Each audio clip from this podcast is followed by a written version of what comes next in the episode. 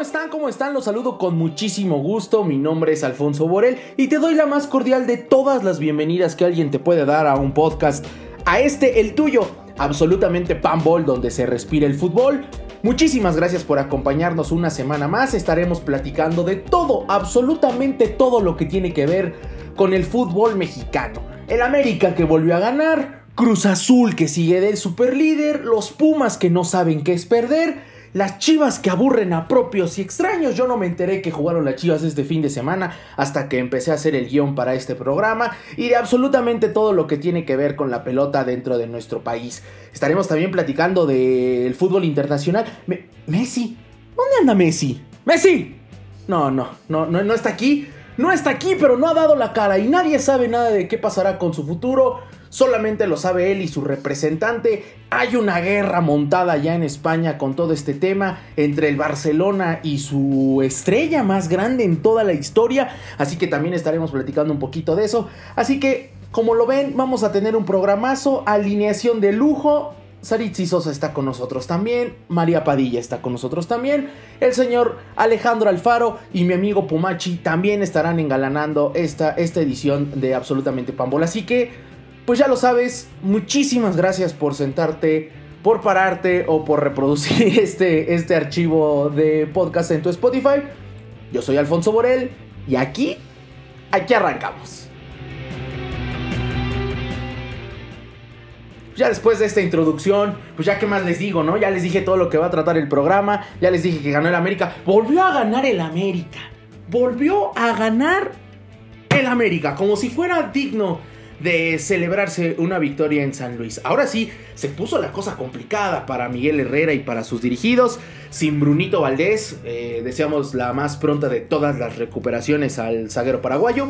el América se metió a la cancha de San Luis y a los cuatro minutos ya lo perdía.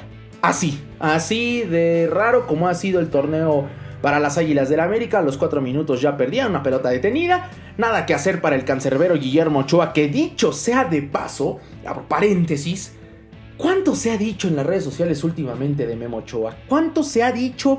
¿Cuánto se le ha cargado el mal momento? Mal momento, y aquí abro unas comillas enormes que ustedes no pueden ver porque todavía no hacemos YouTube. Estamos pensando en hacer YouTube. Vamos a. Bueno, eso es aparte. Eh, unas comillas enormes aquí porque la gente está diciendo que Memo Ochoa está en pésimo nivel. El sábado sacó 4 de gol cantadas. Cantadas. Y a mi entender, cada semana tiene estas, esta serie de acciones, esta serie de atajadas, esta serie de intervenciones. Es cierto, la defensa cojea y cojea muchísimo con, con los, los, los, futbolistas que la conforman. Ahora perdiendo a Bruno Valdés todavía un poquito más. Pero la realidad es que la figura de Guillermo Ochoa ha estado muy señalada y yo, francamente, en mi opinión personal, no debería de señalarse de esta manera Memo, que a lo largo de su carrera y sobre todo desde que regresó a las Águilas del América, se ha conformado como quizá una de las piezas más sólidas y más regulares del plantel de Miguel Herrera, que le dio vuelta en San Luis. Y qué bueno que le haya dado vuelta, porque si no, aquí hubiésemos abierto el programa con una editorial dramática y triste, pero no. Afortunadamente el América remontó, le ganaron dos goles por uno a San Luis, goles eh, que estuvieron bien trabajados la realidad es que no, no, no me parece que América haya jugado tan mal. De hecho, pudo haber hecho más anotaciones. El primero vía penalti por parte de Maguilera. Y, y, en el segundo tiempo Henry Martin, por ahí tuvieron varias jugadas, Escobosa que no pudo terminarlas, el mismo Viñas, que, es, que a mí me parece un jugadorazo, o sea, provoca un penalti, eh, se mueve, se anticipa, corre, protege la pelota, muy, muy, muy, muy buen rendimiento el de, el de la América en la parte alta, pero no las metieron. No las metieron, llegaron, tocaron la puerta muchísimas veces y no lograron culminar las jugadas. Al final el fantasma del empate rondaba en San Luis, pero al final de cuentas las Águilas suman un triunfo muy importante. Sobre esto, el señor Águila, el señor de Cuapa, nuestro amigo Alejandro Alfaro nos va a dar sus impresiones y nos va a mostrar su análisis. Titino, ganaron las Águilas. ¿Qué tal amigos de Absolutamente Panball? Yo soy Alejandro Alfaro y como en cada emisión vamos a platicar de América, que finalmente esta semana volvió a ganar. ¿Puede jugar mejor? Sí. Siguen teniendo errores marcados claramente, pero el hecho es que sacaron un poco de la presión por la que atravesaban al acarrear una racha de dos derrotas seguidas que se terminó con el triunfo en San Luis. Guillermo Ochoa, muchas veces criticado por colaborar en algunos de los goles recibidos, esta vez se puso la capa de héroe con al menos tres intervenciones clave que evitaron un segundo gol de los potosinos, un par de ellas antes de ir al segundo tiempo, antes de ir al descanso a Mauro Quiroga. Dentro de todo, la variante de la línea de 5 le resultó a Miguel Herrera, ya que apostó por la profundidad de sus carrileros y de ahí surgió el gol del triunfo, ya que Alonso Escobosa se sumó al frente por izquierda, sacó un centro preciso que asistió a Henry Martín para que éste decretara el triunfo crema. Ahora, las Águilas recibirán a Mazatlán en el Estadio Azteca en un encuentro en el que lucen como amplios favoritos y que deberá servir para empezar a hacer valer su cancha como una de sus fortalezas. Y es que cabe resaltar que de los seis partidos que han jugado en este 2020 en el Coloso de Santa Úrsula, perdieron cuatro y ganaron nada más dos. Los focos amarillos de momento se apagaron en el nido. Estabilidad hay al menos por ahora, pero la consigna es mantenerla para todo lo que viene por delante. Informó para absolutamente Panball Alejandro Alfaro. Pues ahí está, ahí está la voz de mi queridísimo Titino Alfaro.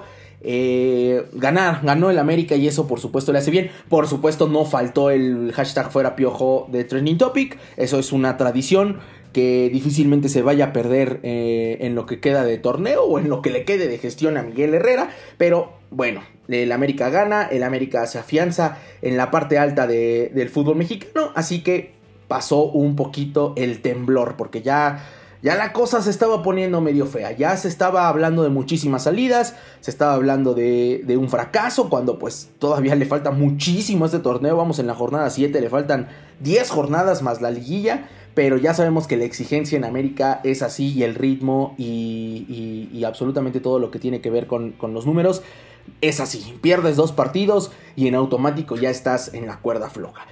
Quien no conoce de derrotas, el equipo que no conoce de derrotas, son los Pumas. ¿Qué clase de torneo con Lilini está teniendo el equipo de Ciudad Universitaria? Le ganaron a los Cholos. Ojo, no es, no es como, como mucha fiesta, ¿no? Le ganaron a los Cholos, que, prácticamente todo el mundo le gana a los Cholos. Una de las grandes decepciones justo, justamente son los Cholos de, de Guede. Pero, pero Pumas muy bien, ¿no? A mí, a mí me encantó el gol de Brian Mendoza. Brian Mendoza es un, un chavito que cuando debutó lo entrevistaron y dedicó ese, ese debut y ese gol, porque además anotó en su debut a su señora madre que, que, pues ya no, no, se encuentra con él. Eh, lo hizo de manera muy emotiva y, y, por supuesto que pues la gente, a pesar, yo todo el mundo sabe, soy americanista, a pesar de que, de que sea de ciudad universitaria, pues da gusto ver a estos jóvenes que de repente salen, que de repente muestran ese carácter y ese talento. Y, y, esta vez volvió a anotar, volvió a poner el, justamente puso el 3 por 0 desde media cancha, golazo, un, disparo muy muy bien colocado al arco de, de John Orozco que nada pudo hacer. Y, pero más allá de eso, los Pumas, tres goles por cero, siguen ganando, siguen cosechando eh, eh, puntos y, mantienen esta racha invicta, ¿no? Ya la, gente de, Pumas en redes sociales, todos los partidos ya te hacen la pregunta de qué se siente perder. Y es que la verdad, siete partidos sin conocer la derrota no son poca cosa. Sobre eso, sobre Talavera, sobre Brian, sobre el gran paso que tiene el equipo de los Pumas mi queridísimo hermano Pumachi, te escuchamos. ¿Cómo ves a tus Pumas? ¿Qué onda amigos de Absolutamente Pambola? Aquí andamos una semana más con mucho gusto. Hoy me encuentro pues bien y de buenas. Y ustedes me imagino que ya sabrán el por qué. Y sí, la verdad es que no lo voy a negar, mi ánimo muchas veces o casi siempre depende del fútbol. En este caso de los humildes pero poderosos Pumas del profesor Andrés Lilini. Como vine comentando en mis anteriores participaciones, son un equipo poco predecible. Es un equipo que puede salir a darte un partido infumable o lo que sucedió esta jornada contra Cholos, que con mucho trabajo, con mucho esfuerzo dieron un partido redondo, pero redondo, redondo con todas sus letras. Porque bueno, para empezar, por primera vez en mucho, mucho tiempo la cantera realmente se siente una parte importante del cuadro. Hay muchos jóvenes de la nueva camada que vienen empujando bastante fuerte y ya están demostrándolo en primera, no, no se queda solamente en palabras. Después, eh, Universidad tiene la fortuna de, de contar con dos delanterazos. Cuando uno no está del todo fino, el otro aparece y marca diferencias. Carlos González y Juan Ignacio Eneno, la verdad es que son oxígeno puro en ataque. Y bueno, para terminar, por supuesto, don Alfredo Talavera. Nuestro arquero que ya roza los 40 años se está convirtiendo en la pieza clave de esta buena racha.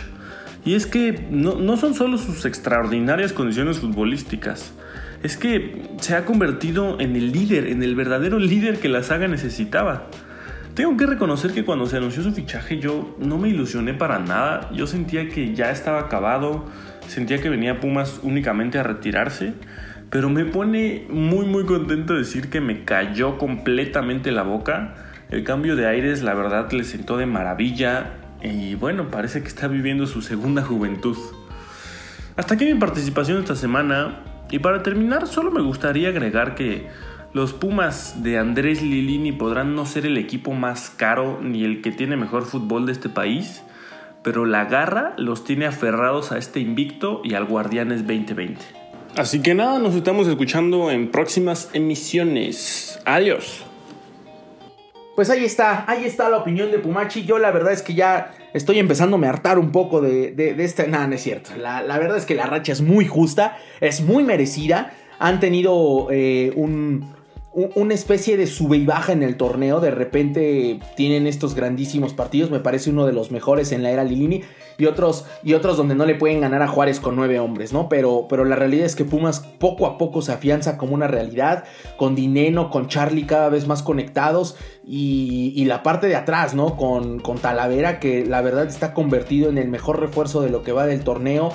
Eh, y, lo ha hecho de la manera más, más, más ejemplar, ¿no? Poniendo el, pecho para un penalti. Entonces, eh, para las condiciones que tiene Talavera no debería de sorprendernos, pero es que en Toluca ya estaba como de pasada, ¿no? Ya, ya la gente decía, este, este futbolista se va a ir pronto, este futbolista ya no, ya no tiene el rendimiento que se le espera y oh sorpresa de la vida, en Pumas está haciendo muy bien las cosas, entonces la gente de Ciudad Universitaria debe estar tranquila, tienen un equipo joven, tienen un equipo que no, que se ha acostumbrado a no perder y eso es muy importante de cara a la parte seria. Ya vendrán los partidos fuertes, ya vendrán los partidos, los, los, compromisos importantes, los clásicos y sobre todo la parte final del torneo que es evidentemente no importa si ganaste las primeras 14, 15 fechas. Si llegas embaladito a la liguilla, mayores serán tus probabilidades de levantar el título. Ahí van, ahí van los Pumas y van bien.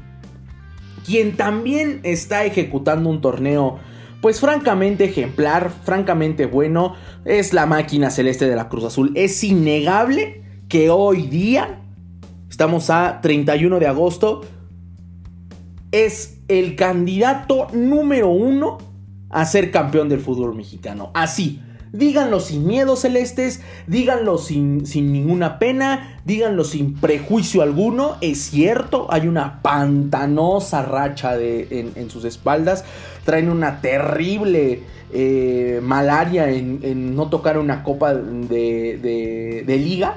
Pero, pero, esta podría ser la buena, porque además es 2020 y en 2020 están pasando cosas muy extrañas más allá de la superstición, más allá de cualquier otro pensamiento en la cancha, están reflejando un excelente trabajo, están eh, eh, mostrando un excelente ritmo y ganaron tres goles por cero a los Rayos del Necaxa, que cuando jugaron, estos Rayos, ¿no? Cuando jugaron contra el América parecían el, Milan y, y, ahora impresentables, impresentable el rendimiento de los Rayos del Necaxa, de mi Gerardo Prudencio, a quien le mando un saludo fiel seguidor de absolutamente Panball, el único necaxista que conozco, ¿no?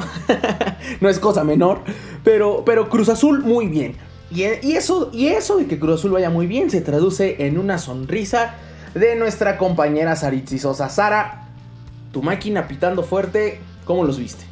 Los saludo de nueva cuenta ahora una semana más en que Cruz Azul se mantiene como líder general de este Guardianes 2020. La realidad es que es un equipo que se encuentra muy sólido, que a diferencia del resto de los equipos parece estarse tomando bastante en serio esta, esta pelea por el título. Van indiscutiblemente bien en lo que en lo que han hecho y pese a que hace poco hablábamos de la derrota que habían sufrido contra Querétaro, parece que sí todo, todo apunta a que fue una buena lección porque han podido definir mucho mejor sus líneas. La realidad es que una vez más, Cabecita Rodríguez está imparable, está, eh, pues bueno, ahí tan solo atrás de, de Gignac en el liderato de, goleo y bueno, una individualidad que a él pues le vendrá bien, ¿no? Al final para, para pelear por, por los títulos de destacar también muchísimo la labor que ha hecho Orbelín Pineda porque en los últimos partidos se ha mostrado muy bien, más allá de, la asistencia que tuvo en el, en el gol de cabecita que fue muy, muy buena. Creo que en líneas generales está, está mostrándose muy bien. Eh, cada vez se acopla mejor justamente a, a cabecita o cualquier delantero que, esté eh, en ese momento, pero la verdad es que le ha ido muy muy bien en estos últimos en, estos últimos partidos y habrá que destacar que mantenga ese nivel porque pues ya teníamos muchos años de no ver a un Orbelín que pudiera incluso ser seleccionado nacional, ¿no? Que hace tiempo pues ya ya lo había dejado. Y bueno, cada vez son menos los errores que han cometido. Evidentemente Necaxa hace ver a un Cruz Azul que está bastante bien en todas sus líneas porque pues tampoco recibieron goles, pero pues bueno, como todo, también necesitarán enfrentarse a, otros equipos quizá más sólidos, más fuertes. Eh, para ver cómo, cómo se va manejando este Guardianes 2020 y hasta dónde de verdad se pueden ilusionar los aficionados, como cada año, como cada semestre pensando en el, en el campeonato. Es muy importante además destacar que están fuera de cualquier exposición que está pasando de manera interna, de, forma legal, con las cosas de, la cooperativa. Han pasado muchas cosas y ellos se han mantenido muy sólidos, más allá de quién vaya o no ser el presidente al final de cuentas en esta disputa legal. Entonces, bueno, seguiremos viendo cómo avanza. La verdad es que es difícil, es difícil como aficionado porque creo que no te puedes terminar de ilusionar con, Cruz Azul hasta que no se llega a la liguilla. Pero por ahora pueden presumir que están bastante sólidos en todas sus líneas, que sus jugadores están brillando muchísimo y que hay una gran competencia interna que se nota porque se nota que cada uno cuando entra al terreno de juego trata de hacer bien las cosas. Los saludo y nos vemos a la próxima. Pues ahí está la opinión de Sara, la máquina pitando, pitando fuerte con muchísima seriedad. Yo, yo sí los pongo como el candidato innegable, el candidato número uno a ser campeones. Es cierto, vendrá la parte rocosa, vendrá la parte pantanosa del torneo, los partidos importantes, los rivales más serios. Le ha ganado a equipos que, pues sinceramente, en estas siete jornadas no, no rozan los primeros lugares en su mayoría, pero eso no puede quitar mérito al gran paso que lleva este Cruz Azul y que tiene ilusionados a todos sus aficionados. Enhorabuena por la gente de Cruz Azul. Y, y del otro lado están las Chivas, ¿no? Del otro lado está el equipo de Guadalajara que no levanta, no levanta el equipo del profe Bucetich. Es cierto, no iba a llegar con una varita mágica a cambiar cómo estaba jugando, cómo estaba funcionando eh, la entidad rojiblanca. Tuvieron dos triunfos apretadones, dos triunfos contra rivales quizá no de tan amplio cartel ni de, ni de tan buenas condiciones, pero, pero a final de cuentas uno esperaría que Guadalajara ya empezara a levantar un poquito más y no lo pudo hacer después de perder contra Toluca la semana pasada.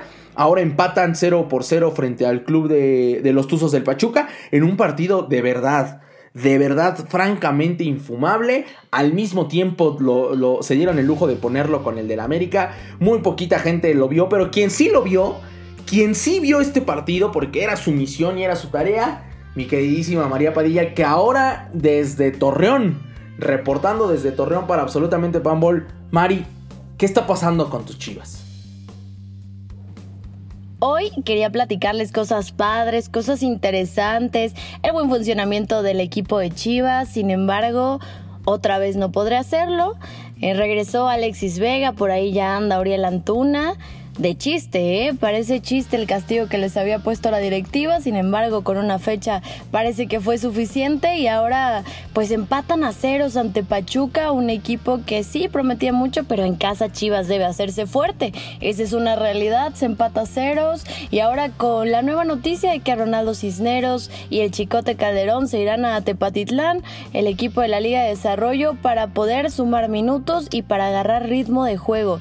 Que les ha faltado en la escuadra del Chiverío.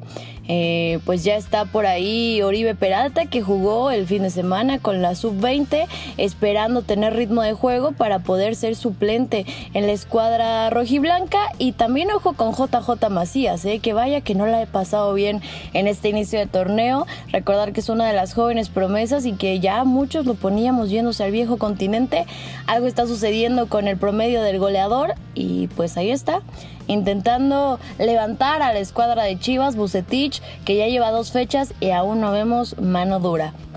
Vamos a ver qué sucede este fin de semana. Pues ojalá que Chivas despierte, que se pueda meter a liguilla en los ocho primeros lugares. ¿eh? Esa es una realidad, es un compromiso después del equipazo que tienen. Y si no, pues en la repesca sería muy lamentable, pero creo que esa sería la única oportunidad que hasta el momento veo para Chivas. Les mando un beso, esto fue Al Pie de María. Pues sí, así, así quedaron las Chivas Rayadas del Guadalajara. El empate a cero goles. Revisamos el resto de la jornada. Super Puebla le ganó cuatro goles por uno al Toluca, que, venía bien, pero que de repente también tiene estas de, de cal y otras de arena. Perdieron cuatro goles por uno los Diablos. Mazatlán le sacó el empate en el minuto 95 a los Tigres. Tigres es este equipo que híjole, tiene tanto potencial y tiene tantas condiciones y termina defendiendo un gol contra el Mazatlán. Es, es, a veces un poco incomprensible. Eh, el América que le gana al San Luis, ya lo revisamos. Chivas empata contra Pachuca 0 por 0. Cruz Azul 3-0 Necaxa. Pumas hace lo mismo contra los Cholos de Tijuana, 3 goles por 0. Santos que se levanta, Santos que quiere seguir compitiendo, le gana 2 goles por 1 al Querétaro. Monterrey vence 2 goles por 1 a Juárez. Y en partido pendiente de esta jornada, hoy a las 9 de la noche se estará jugando el León contra el Atlas. Lo estaremos revisando la próxima semana ya. Así que esa, esa es la parte de bonita del fútbol mexicano. ¿Cómo está la tabla de posiciones en este momento? Cruz Azul es super líder de la competencia con 16 unidades. Pumas y América son eh, segundo y tercero respectivamente con 13 puntos a espera de lo que haga León, que, ya lo mencionamos, juega esta noche y que de ganar podría llegar incluso al, segundo lugar, ¿no? Superando a Pumas y América. De momento es Cruz Azul, Pumas América, Rayados de Monterrey, Toluca, Pachuca, León, Puebla. La parte de, detrás de los ocho primeros es Tigres, Chivas, Santos, Necaxa, Querétaro, Tijuana, Juárez. Y en el fondo está Mazatlán, San Luis, y los rojinegros del Atlas. Así, así está la tabla general, así está el fútbol mexicano en este momento. La próxima jornada arranca desde ya, el miércoles estaremos viendo otra vez fútbol. Eh, la jornada 8 del campeonato, ya rebasamos la mitad de campeonato, estará jugando América contra Mazatlán. El miércoles eh, Gallos contra Toluca el jueves, el mismo jueves Pachuca contra San Luis, Necaxa contra León y Tijuana Monterrey y eh, Juárez contra Santos engalanan el viernes botanero. Los Pumas contra Puebla, Atlas contra Cruz Azul y Tigres contra Chivas cierran esta jornada 8 el próximo sábado. Y después luego luego arrancará la jornada 9, estaremos revisándolo esto ya la próxima semana, pero hay jornada doble porque se, juega eh, fin de semana y a la otra se juega otra vez a media semana y el fin de semana, ¿no? Apresurando el calendario un poquito por, la, por los diferentes compromisos que tendrá la selección mexicana de fútbol en este, en este 2020, donde ya reanudará contra Costa Rica, contra Holanda y por ahí algunos otros partidos que se ven a la vista. Así que eh, esa parte por, por el fútbol mexicano pues queda completa. Ahí están los resultados del fútbol mexicano. Eh, nos falta revisar qué está pasando con Messi, qué está pasando con Lionel Andrés Messi Cuchitini. Eh, se desató la polémica, ¿no? Lo revisamos eh, ya la semana anterior, se desató la polémica donde Messi dejó claro que no quiere seguir como futbolista del Barcelona y digo dejó claro entre comillas porque la realidad es que no hemos escuchado a Messi, no hemos visto un posteo de Messi, no hemos visto una declaración de Messi, quedó, quedó solamente en un trascendido de la prensa. Hoy, por fin, hoy pasó realmente algo oficial no se presentó a los exámenes médicos que estaban programados por parte del Fútbol Club Barcelona. Hasta hoy pasó algo de adeveras. Porque lo que habíamos escuchado, lo que habíamos visto, las notas, los trascendidos, ya incluso se habla de un contrato con el Manchester City de Pep Guardiola, se habla de muchísimas cosas, no había pasado nada oficial. Hoy, lunes 31 de agosto, ocurrió el primer acto que se puede considerar oficial. Messi no se presentó a los exámenes médicos por parte de, su equipo, de su todavía equipo, el Fútbol Club Barcelona, y eso, pues, evidentemente.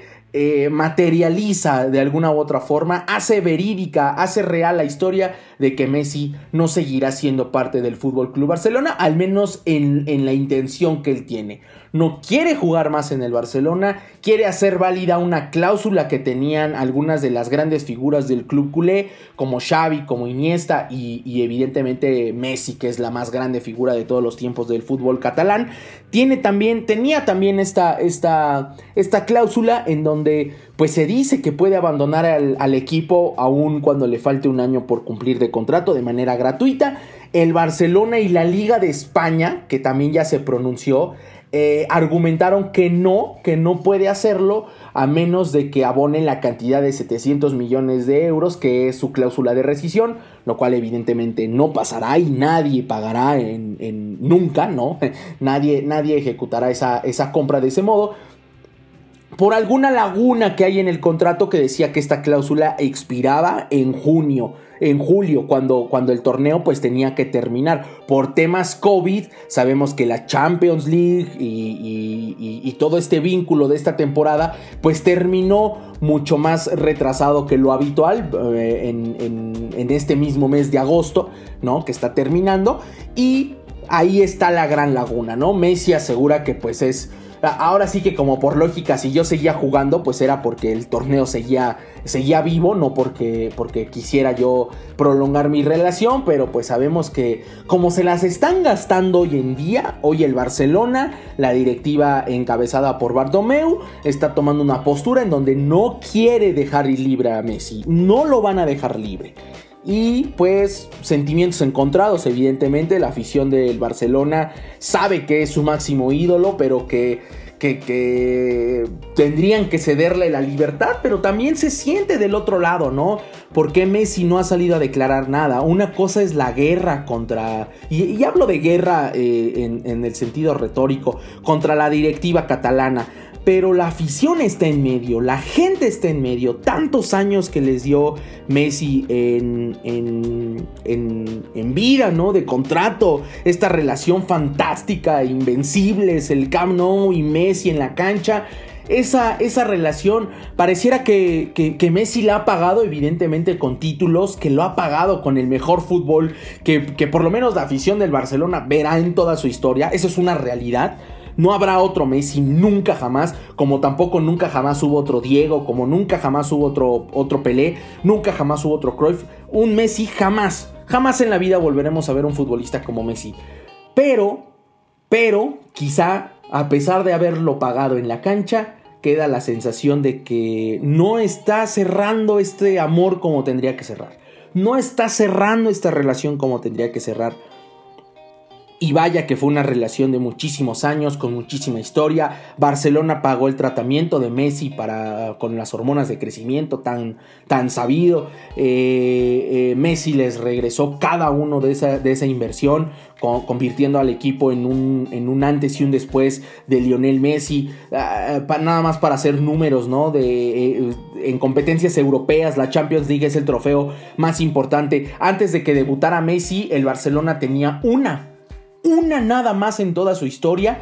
Y ahora que, Messi, pues eh, después del, debut de Messi hasta hoy, suman cinco, ¿no? Nada más la dimensión de Messi en, en la historia del club culé. ¿Qué pasará?